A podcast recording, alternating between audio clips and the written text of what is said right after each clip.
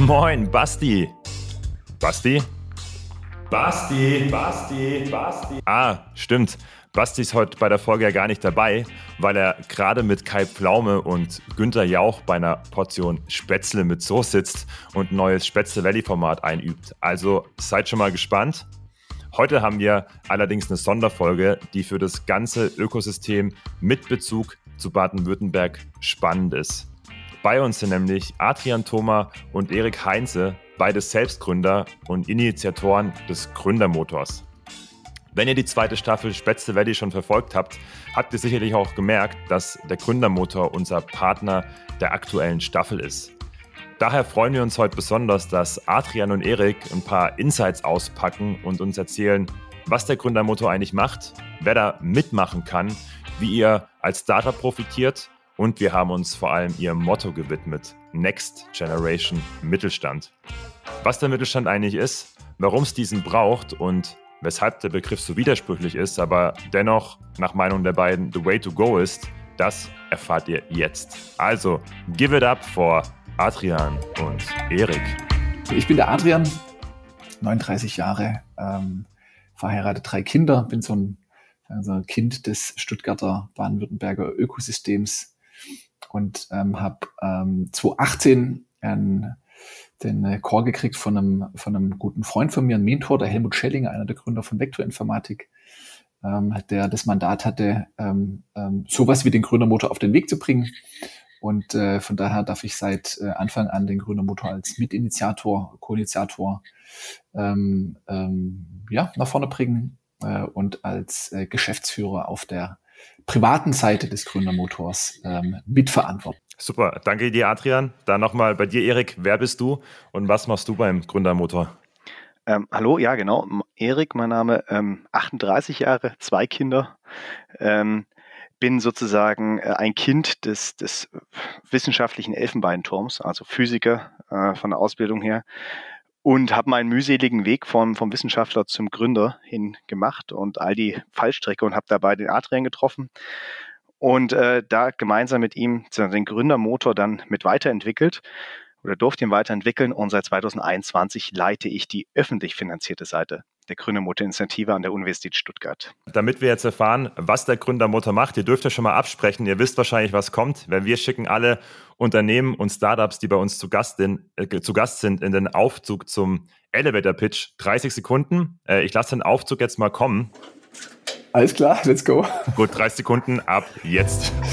Also, als Gründermotor verstehen wir uns als Ökosystem äh, für Startups, Hochschulen, Mittelstand, äh, hier aus Baden-Württemberg, aber mit einer europäischen Stahlkraft. Ähm, wir bringen zusammen ähm, tolle Gründungen aus der Wissenschaft und vertraten sie mit Partnern aus der Wirtschaft, mit Investoren.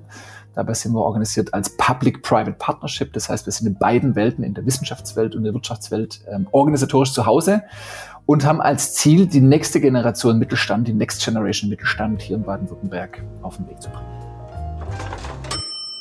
Du hast es gerade schon angesprochen, Adrian. Ihr wollt die nächste Generation Mittelstand etablieren. So aus unserer Erfahrung jetzt bei den, bei den Startups, die im Podcast waren und auch aus meinem Umfeld, hört man den Mittelstand selten, äh, selten im Kopf, sondern oft wird von Unicorns gesprochen und einem hohen Exit.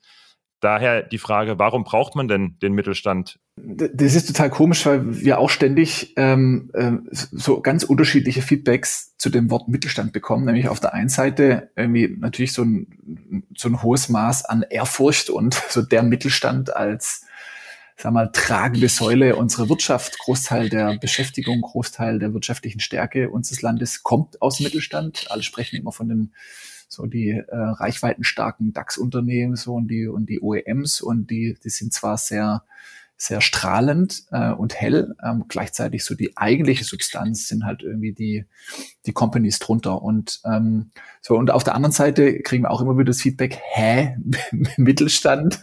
So, äh, ist es nicht bisschen zu klein gedacht? Was soll denn das? Und da muss man eben wissen, dass wir als Gründermotor uns eben halt nicht als reine, ich sage jetzt mal, Unicorn äh, VC-Initiative verstehen, sondern als ähm, ähm, tatsächlich Innovationsökosystem. Und wir schon ja auch aus der Perspektive mit auf den Weg gebracht gebracht wurden, so auch als Standortinitiative, ähm, ich sag mal ein bisschen polemisch sicherzustellen, dass hier der Südwesten nicht das nächste Detroit wird äh, und, ähm, und äh, sagen, äh, mit diesem Wandel an äh, Digitalisierung, Elektromobilität, äh, äh, Maschinenbaukrise, Deindustrialisierung nicht an Bedeutung verliert. Und Bedeutung heißt ja immer, wirtschaftliche Bedeutung heißt ja immer auch, zieht ja immer mit sich auch ähm, sagen soziale, kulturelle ähm, äh, ähm, ähm, Probleme. Ähm, und von daher verstehen wir uns als Standardinitiative und damit haben wir eben so ein ganz starkes Bekenntnis zum Mittelstand. Und genau, Mittelstand eben ähm, vor allem auch aus der Perspektive so äh, wirtschaftlicher Wohlstand, aber eben auch ähm, extrem erfolgreich und vor allem halt eben wertemäßig ähm, für uns total spannend. Und da glauben wir, äh, können Startups extrem gut andocken ohne ähm, gleichzeitig sagen zu müssen, dass nicht auch das ein oder andere Unicorn dabei sein darf. Mhm. Spannend. Erik Adrian hat es gerade schon angeteasert. Viele sagen, hä, Mittelstand, kann mich da irgendwie ähm, vielleicht auch gar nicht was drunter vorstellen. Es ist so ein Begriff, der schwebt oft hier, vor allem in Baden-Württemberg, in den Köpfen rum. Aber was heißt denn für dich oder was heißt denn hm. genau Mittelstand? Ähm, ja, ich, ich glaube aber, fangen wir mal von der anderen Seite an. Ich glaube, wenn man jetzt mit jungen Startup-Gründern oder die sich auf den Weg machen, ähm, äh, spricht, heißt es ja immer, ja, wir wollen nachhaltig Unternehmen aufbauen, wertegetriebene Unternehmen aufbauen und trotzdem erfolgreich sein und wirtschaftlich stark, aber langfristig. Und das sind alles für mich Attribute, die eigentlich zum Mittelstand gehören. Ja, der Mittelstand hat eine Familiarität, eine nach wirtschaftliche Nachhaltigkeit. Ja, der, der, also es ist auch, dass die sozusagen hier Arbeitsplätze schaffen und auch halten wollen, auch in ihre Kultur etablieren. Wir haben ähm, zum anderen eine starke Regionalität, also sie geben auch zurück zu ihrem regionalen Ökosystem. Also Mittelständler engagieren sich auch sehr, sehr stark regionalen Standortorientiert. Und gleichzeitig sind es äh, vielleicht, wenn sie ein bisschen vielleicht hinter schlecht angebunden sind mit dem öffentlichen Nahverkehr, sind es trotzdem Welt, Weltmarktführer, die halt in ihrer Nische extrem erfolgreich sind, wie Adrian schon meinte. Und ich glaube, wenn ich entscheiden dürfte, wie ich die erste Milliarde Umsatz mache, auch wenn es ein bisschen länger äh, dauert, äh, dann würde es eher der mittelständische Weg sein, als der rein Exit-getriebene. Und äh, das ist vielleicht auch das, was länger nachhält. Wie wir ja schon merken, da ist eine hundertjährige Geschichte dahinter. Da müssen erstmal andere Erfolgsgeschichten hinkommen. Aber geht es heute überhaupt noch, äh, gerade wenn man die Halbwertszeit von Facebook und anderen Unternehmen anschaut, heutzutage ein, ein 100-jähriges Unternehmen oder 100 Jahre lebendes Unternehmen aufzubauen? Wie siehst du das, Erik? Ist das, ist das deiner Meinung nach noch möglich? Ähm, ich glaube, ich glaube ja. Ich glaube, dass es wieder, dass sich gewisse Dinge wiederholen und auch hier werden es wieder Umwälzungen geben. Und ähm, ich glaube, gerade in Zusammenarbeit mit den etablierten äh, Mittelstand kann man davon lernen. Also auch sicherlich geht es nicht ganz ohne Substanz. Ich glaube, dass wir da gerade auch hier im Gründermotor, wir hatten ja mal gesagt, die Brücke zwischen Wissenschaft und Wirtschaft, wenn wir da mit der Substanz, die wir in unseren Hochschulen und Universitäten haben, reingehen. Ja, ich meine, hier ist Welt Top-Weltforschung, da sind wir einfach absolut spitze in Europa. Was wir halt nicht so gut können, ist das umzusetzen in der Wirtschaftlichkeit. Da sind wir wirklich, also von der Effizienz weit hinten dran. Und genau da setzt der Gründermotor an, mit den, mit den etablierten Wissen, äh, Mittelstand und mit dieser Wissenschaftspower, das eigentlich auf die Straße zu bringen. Und ich glaube, mit diesem technischen Know-how und diesem wirtschaftlichen Know-how, wie man gute Unternehmen aufbaut, kriegen wir da ganz spannende neue Modelle hin. Erik, du hast es ähm, schon genannt, das, oder zwei Stichworte, zwei Werte, die wichtigsten im Mittelstand genannt. Regional, nachhaltig. Das sind ja jetzt sehr attraktive Werte, die ein Unternehmen nach vorne bringen können. Wie bekommt man es denn hin, so einen Mittelständler als Startup aufzubauen und genau solche Werte quasi in die Firmenphilosophie einfließen zu lassen? Hm, das ist eine gute Frage. Ich glaube, das lernen wir auch gerade. Wie gesagt, das mhm. letzte Mal, wo wir das alle gemacht haben, ist, äh, ist knapp 100 Jahre her. Ja. Ähm, ja. Ich, ich würde ich würd so sagen, dass es halt auch ein bisschen ist mit, äh, dass, dass sich alle Seiten ein bisschen neu erfinden müssen. Also sowohl die Investmentkultur, als auch die man trotzdem braucht fürs Wachstum, als auch die Transferkultur aus den Universitäten, als auch, wie gesagt, wie wir, wie wir Unternehmen aufbauen und ähm, dass man da auch vor allen Dingen dieses wertegetriebene Gründen, also was ist uns wichtig? Ja, es ist nur das reine Wachstum, es ist eigentlich in Wirklichkeit Arbeitsplätze schaffen, mhm. es ist große Probleme unserer Zeit lösen. Also das ist so ein bisschen der Unterschied. Ich glaube, dass man alles braucht. Wenn ich die großen Probleme lösen will, brauche ich einen großen Hebel. Das heißt, Wachstum ist unabdingbar, dass ich, wenn ich eine gute substanzielle Lösung habe, die auch in die Breite bringe. Dafür brauche ich Kapital, aber nicht Kapital um des Kapitals willen, sondern eben dafür, dass ich diese Lösung ähm, einsetze, um Probleme unserer Zeit, und da rede ich von klar, Klimaprobleme, Biodiversität, ähm, Digitalisierung, ähm, sei es Demografie, ja, das sind alles Themen, die wir angehen. Für die brauchen wir Lösungen, die in der Breite funktionieren, aber eben nicht Lösungen, die dann nach zwei, drei Jahren wieder verschwinden und eingehen. Und weil sie nur kapitalgetrieben sind, also so Kapitalblasen sind. Darum muss man da wirklich ansetzen. Und ich glaube, da bedeutet es auch als Gründer mal Nein zu sagen. Ja, also einen guten Deal halt auch mal zu hinterfragen, auch wenn er verlockend mhm. ist und zu sagen, ab wann ähm, sozusagen setze ich meine Vision aufs Spiel. Ja, Adrian, vielleicht da auch direkt eingehakt. Wie kommt denn beim Aufbau von der Next Generation Mittelstand, ist ja auch euer, äh, euer Motto, was ihr mit dem Gründermotor erreichen wollt. Wie konkret kommt da der Gründermotor auch ins Spiel, um den Mittelstand aufzubauen? Also kannst du da wirklich mal äh, uns abholen und in die Tiefe mitnehmen? Ja, super gern, genau. Also wir arbeiten mit einer Reihe von, Reihe von ähm, ähm, Unternehmen zusammen. Ich würde sagen, große Mittelständler, aber auch ähm, so mittelgroße. Ähm, man kann bei uns auf der Website gucken, da sind die, sind die alle gelistet. Mhm. Und was wir, ähm, ähm, so, ich würde sagen, wir haben so unterschiedliche Intensitäten, wir mit den Unternehmen zusammenarbeiten und sozusagen das, Eintritts, das Eintrittsticket in, zu unser ähm, Innovationsökosystem ist immer, wir nennen das Membership. Das heißt, da äh, werden die Unternehmen, Mittelstandsunternehmen quasi Mitglied im Gründermotor und haben dann eben einfach Zugang zu der Plattform, ähm, können zu den Veranstaltungen kommen, können sich mit den Teams austauschen, aber eben halt auch ganz spannende Kontakte innerhalb des äh, Ökosystems pflegen zu anderen Unis und Hochschulen, aber was wir eben zunehmend feststellen, auch zu anderen Unternehmen. Ja, also so diese, mhm. das, das sozusagen, das so, auch da so ein Stück weit diese, ich sag mal, ähm, Wagenburg-Mentalität mhm.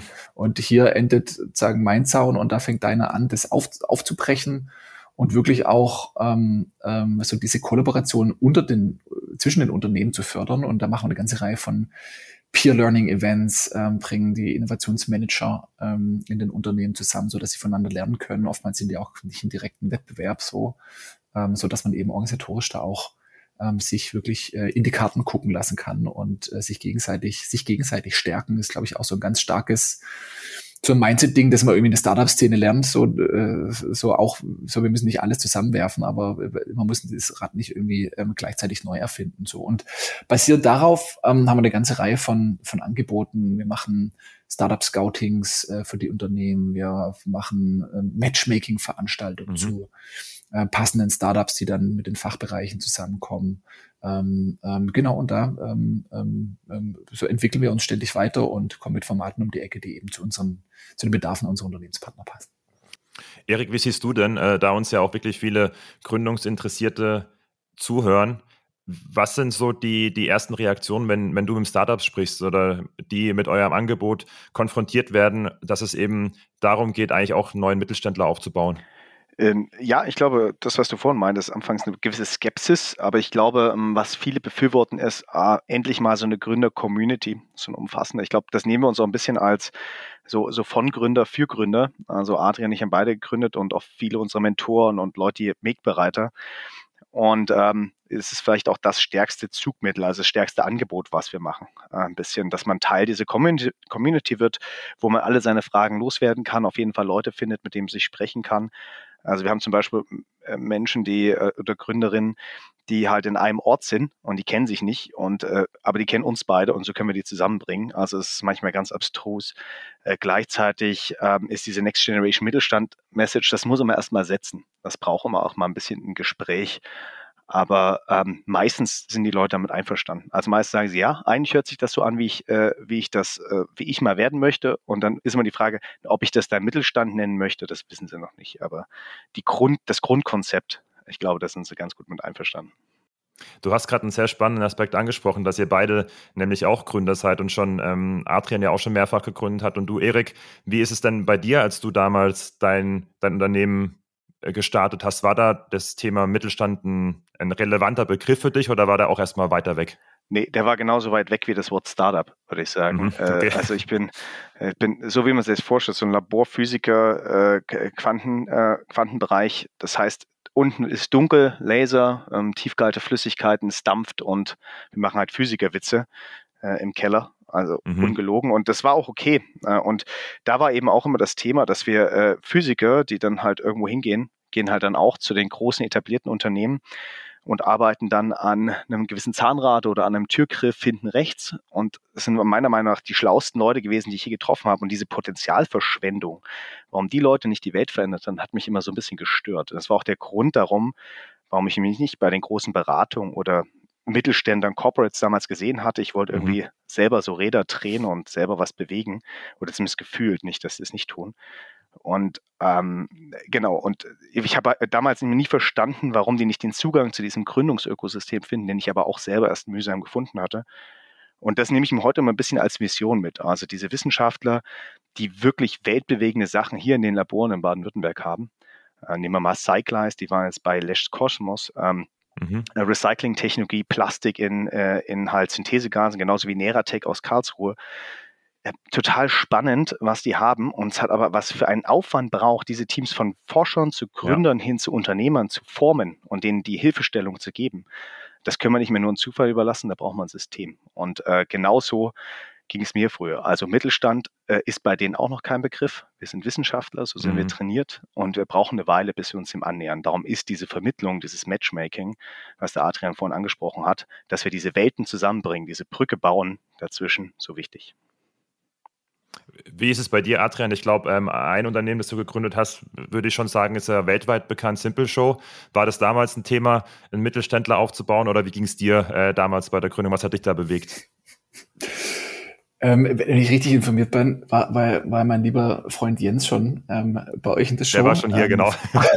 da erspart ich euch jetzt die Story, aber äh, ich, ich, ich glaube, also wir, haben uns relativ wenig bei gedacht. Also ähm, äh, und, und das ist auch okay. Also mhm. wenn ich jetzt auch so an die Gründerinnen und Gründer denke, so die müssen ja jetzt so, sich jetzt nicht irgendwie zu, von vornherein schon irgendwie überlegen, was, was irgendwie mal am Ende rauskommen soll. So typischerweise fängt man ja an und dann gibt's irgendwie so ein spielerisches Ausprobieren, dann kommt man von einem zum anderen und dann irgendwann mal so mit den ersten Erfolgen überlegt man sich natürlich schon, was für eine Art von Organisation ich aufbauen möchte. Und nochmal so dieses Thema Mittelstand, ich, das ist natürlich für uns schon auch jetzt irgendwie so, wir, wir nutzen das halt als ich sag mal, das ist schon auch ein, jetzt ein Marketing-Instrument. Mhm. Äh, äh, so, aber was dahinter steht, das ist ja das viel Wichtigere. Erik hat es vorhin gesagt, irgendwie so zum einen so diese, das Werteorientierte, also das finde ich halt irgendwie, wenn man auf diese mittelständischen Unternehmen schaut, geht's, es geht eben nicht nur um die ähm, ähm, Maximierung von, äh, von Gesellschafterprofiten oder Investorenprofiten, sondern es geht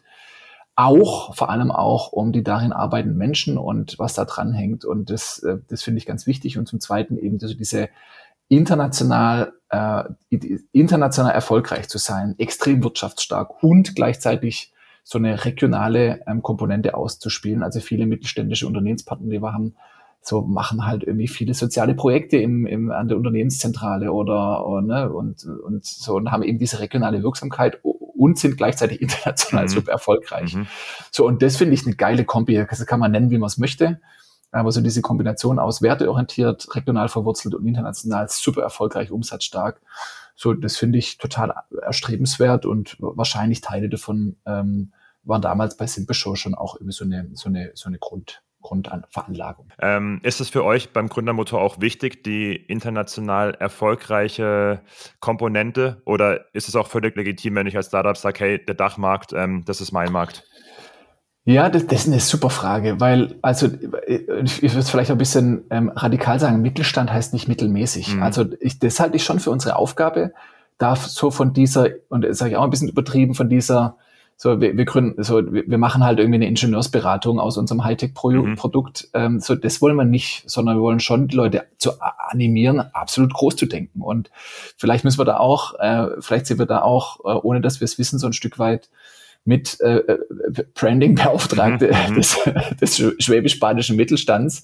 Weil nochmal, dieses international erfolgreich zu sein, in 192 Ländern dieser Welt irgendwie Exportgesellschaften zu haben, das ist, finde ich, schon auch ein, äh, ein Markenzeichen ähm, äh, von Mittelstand. Mhm. Also wir sagen immer so Exportweltmeister, aber genau da kommt es her. So, das sind halt diese kleinen irgendwie Schwarzwaldtal. Äh, Giganten, die, die kein Mensch kennt, aber halt äh, weltweit irgendwie äh, den, den größten Teil des Umsatzes halt eben nicht in Deutschland machen. Und da wollen wir schon auch ansetzen, eben den Gründerinnen und Gründern ähm, das zu ermöglichen. Das, und das ist eigentlich so ein Dilemma, das ist eine Diskrepanz. Mhm. Auf der einen Seite eben diese sagen, das, dieses werteorientierte, unternehmerisch nachhaltige, in Generationen denkende und gleichzeitig aber schon halt auch so diesen Speed und Growth Mindset und Venture Mindset. So das, die beiden Dinge wollen wir zusammenbringen. Und äh, ähm, genau, das scheint widersprüchlich, aber wir sind total überzeugt, dass es gelingt. Adrian, ich würde gerne äh, auf eine auf ein Programm von euch noch eingehen, die Meisterklasse. Ähm, das sieht man hier zumindest in Stuttgart, in Baden-Württemberg, finde ich immer wieder, hat bekomme ich auch immer mit eine hohe Strahlkraft. Vielleicht kannst du dazu noch was sagen. Wie ist denn da der Ablauf? Also was für ein Programm ist es und wer kann da, für wen ist es geeignet? Wer kann da mitmachen? Ja, genau. Ähm, also die Meisterklasse ist im Grunde genommen auch das, ähm, das initiale Produkt, mit dem wir äh, 2018 bzw. 2019 äh, real wirksam an den Markt gegangen sind. Weil wir damals gesagt haben, okay, wenn wir diese beiden die beiden Welten Wissenschaft und Wirtschaft zusammenbringen wollen und eigentlich so ähm, akademischen Spin-offs ähm, einen Zugang zu Investoren und potenziellen Kunden äh, geben wollen, dann müssen wir uns auch sehr scharf ähm, an die Zielgruppe richten und hatten damals so, ähm, so typischweise so Exist-finanzierte mhm. Teams mhm. ähm, im Fokus, ähm, die oftmals so ein paar Dinge zusammenbringen, nämlich zum einen so eine äh, starke technologische Basis, und gleichzeitig aber auch in der Regel noch eine, eine große Unerfahrenheit, weil äh, so das sind äh, klassischerweise ähm, First-Time-Founders, die machen das zum ersten Mal und äh, laufen damit eben Gefahr, auch alle Fehler, die man, wenn man beim ersten Mal gründet, halt irgendwie äh, so macht. Und das ist total unnötig, weil ganz viele von den Dingen kann man irgendwie relativ einfach abstellen. Genau, von da ist die Meisterklasse ähm, dafür gemacht, nämlich ähm, so äh, tollen, vielversprechenden Teams, ähm, die ähm, quasi gerade, ich sage mal bildlich gesprochen, am, am Ausgang des Campus stehen mhm. und irgendwie so auf den, auf den Zug warten, wo es jetzt ins richtige Leben geht äh, denen ein Angebot zu schaffen, wie sich A, untereinander Baden-Württemberg weit vernetzen. Ähm, so da glauben wir auch, dass wir ähm, so über die Community, über die sagen wir, ähm, Orts- und äh, Städtegrenzen hinweg einen, einen, tollen Mehrwert bieten, aber vor allem auch aus einer Hand eben den Zugang zu, zu dem Wissen, wie man so eine Organisation, so, so ein Venture aufbaut, ähm, äh, Zugang zu Investoren und ähm, ähm, Zugang zu Unternehmenspartnern, genau, also die drei Dinge. Und das haben wir äh, sozusagen formatiert, äh, deshalb sagst du auch Programm, wir, wir wollen eigentlich immer äh, möglichst wenig Programm ähm, eigentlich ähm, Programmanteile darin haben. Mhm. Also irgendwie so, wir haben irgendwann gesagt, Meisterklasse, da, so, da gibt's kein, da gibt's kein Canvas, so, da mhm. gibt's kein, da gibt's kein Instructor, der irgendwie dann zeigt, was die Schritte sind. So, ich glaube, das braucht es in der Phase früher sondern da geht es wirklich um Expertenwissen. Das, das stehen die Mentoren ähm, ähm, sehr im, im, Mittelpunkt. Das heißt, jedes Team bekommt einen dedizierten Mentor ähm, mit wirklich Gründungs-, Skalierungs- und Venture-Erfahrung äh, und dann haben wir noch so ein Curriculum äh, über dreieinhalb, vier Monate gespannt, äh, wo wir ähm, Fachexperten ähm, ähm, zu den relevanten Themen reinbringen, zum Beispiel zum Thema Sales, zum Beispiel zum Thema, wie bringe ich Wirksamkeit in meine Organisation, zum Beispiel zum Thema, wie verhandle ich eigentlich ein Termsheet, was mhm. steht denn da drin, was für Auswirkungen hat das? Also schon immer sehr Spezifisch rund um die Themen ähm, Finanzierung und Vertrieb, das sind meistens so eigentlich so die Hauptthemen, wo jetzt haben wir technologiestarke äh, Gründungsteams ähm, noch nicht so Erfahrung haben und dann halt eben über einen, einen erfahrenen Mentor eben die Möglichkeit an dieses, sagen wir, Druidenwissen ranzukommen, was nicht in den Büchern steht, was nicht in äh, Workshops ähm, ähm, gelehrt wird, sondern äh, dieses Erfahrungswissen. Ja. Und das macht die Meisterklasse auch. Genau. Ähm, ich würde gerne noch zu einem Thema äh, kommen, Erik, und zwar um, Hauptthema, um das Hauptthema, um das ihr euch gründ, äh, kümmert, und zwar den Gründungsstandort Baden-Württemberg beziehungsweise auch Stuttgart. Wo stehen wir denn aktuell hier und was läuft da gerade gut und woran fehlt es vor allem noch? Also ich glaube, die Einzelstandorte, wenn man es jetzt relationär zu ihrer Größe sieht, also gerade wie groß Städte sind, äh, stehen eigentlich ganz okay da. Ich glaube, insgesamt haben wir das noch nicht richtig gut verknüpft, dass wir auch wirklich so eine Magnet- und Sogwirkung haben für Innovation. Ähm, äh, das, das ist natürlich einfacher ja, äh, mit, mit Einzelstandorten wie München, Paris, London, Berlin. Ja. Äh, das geht da, da müssen wir noch einiges draufnehmen, da müssen wir einfach besser zusammenarbeiten, ja, dass hier die Teams äh, da auch wirklich sagen wir mal, jedes Schwarzwaldhaar ausnutzen können und da schnell zum Mittelstand kommen, schnell Kapital finden. Und äh, da haben wir noch einiges an Aufholbedarf. Ich glaube, es geht alles in die richtige Richtung. Ähm, wir würden uns natürlich hier mehr wünschen, dass, dass da alle wirklich reinschippen. Ich glaube, wir haben eine ganz tolle Gründer-Community, die ist noch ein bisschen unsichtbar, die sich gegenseitig hilft. Und äh, das müssen wir einfach weiter ausbauen und daran arbeiten. Aber ist der richtige Weg, aber wir müssen echt ordentlich Gas geben, dass wir da nicht abgehängt werden. Ähm, Gas geben ist auch auf jeden Fall äh, das nächste Stichwort für eine der letzten Fragen. Da kommen wir auch langsam zum Ende. Und zwar habt ihr mit dem Gründermotor Erik eigentlich ein konkretes Ziel, also zum Beispiel irgendwie bis 2035 zehn Mittelständler aufzubauen. Gibt es sowas bei euch? Äh, immer. Ich weiß nicht, ob es bis 2035 dauern soll. Ähm, ich würde sagen, Adrian und ich machen uns da meistens sehr ambitioniertere, ambitionierte Ziele.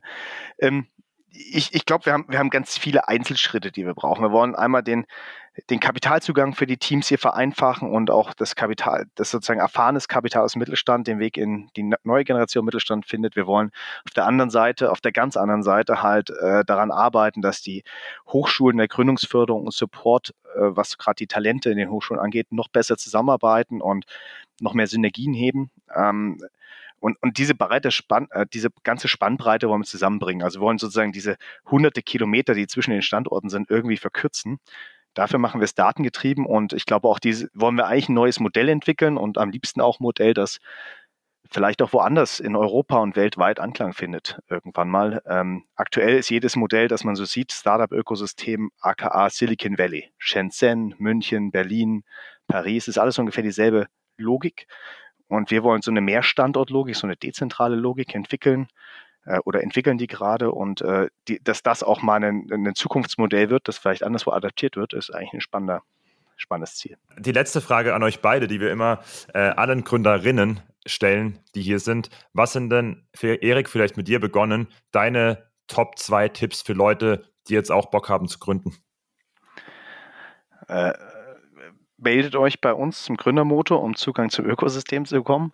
Äh, Tipp 1. Ähm, ich glaube, jetzt mal ehrlich, Tipp 1 ist, äh, bevor man sich gleich mit Förderprogrammen allen ist, erstmal den Kontakt zu anderen Gründern suchen, was die sinnvollen ersten Schritte sind, ähm, wie man das macht und über welche Wege man da geht. Äh, ich glaube, ich habe das Gründen von Gründern gelernt und von Gründerinnen, mhm. ja. Und das ist meistens die, die ehrlichste Quelle des Wissens, ähm, die man auf jeden Fall nutzen sollte. Äh, und der zweite Tipp ist, ähm, ja, ich glaube auch so ein bisschen, äh, also neben allen Ratschlägen, die man annimmt, ja, auch ein bisschen äh, nicht vergessen, wo man eigentlich hingehen will. Ja, und manchmal hört man sich Ratschläge an, aber die Entscheidung, ob ich denen folge oder wie ich die adaptiere, das muss immer noch bei euch liegen. Ja, also ihr seid Gründer, ihr seid am Lenkrad, am Ende entscheidet ihr, wo ihr hinfahrt. Und ähm, Gründen heißt nicht zwingend immer nur was aufbauen, sondern auch vor allen Dingen Entscheidungen treffen und damit äh, die Folgen tragen. Danke dir, Erik. Adrian, was, was sind deine Top 2 Tipps, die du ähm, für potenzielle Gründerinnen hast?